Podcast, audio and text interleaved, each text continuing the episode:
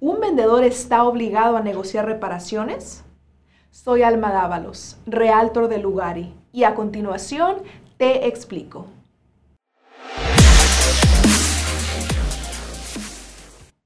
La realidad es que el vendedor no está obligado a hacer ninguna reparación.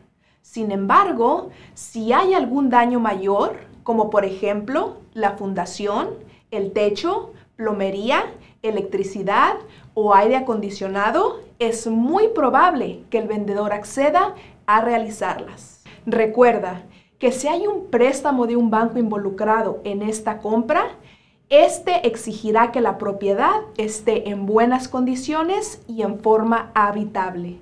El banco se enfocará en los cinco puntos mencionados anteriormente. También hay ocasiones en la cual el vendedor prefiere no hacer ninguna reparación. Sin embargo, cuando esto sucede, se puede ver reflejado en el precio de la casa. ¿Qué quiero decir con esto? Que es muy probable que la casa se venda por un precio más bajo.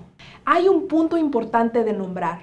Cuando hablamos de reparaciones, el enfoque está en las reparaciones mayores, lo cual significa que los detalles cosméticos quedan como algo secundario. Síganos para más contenido.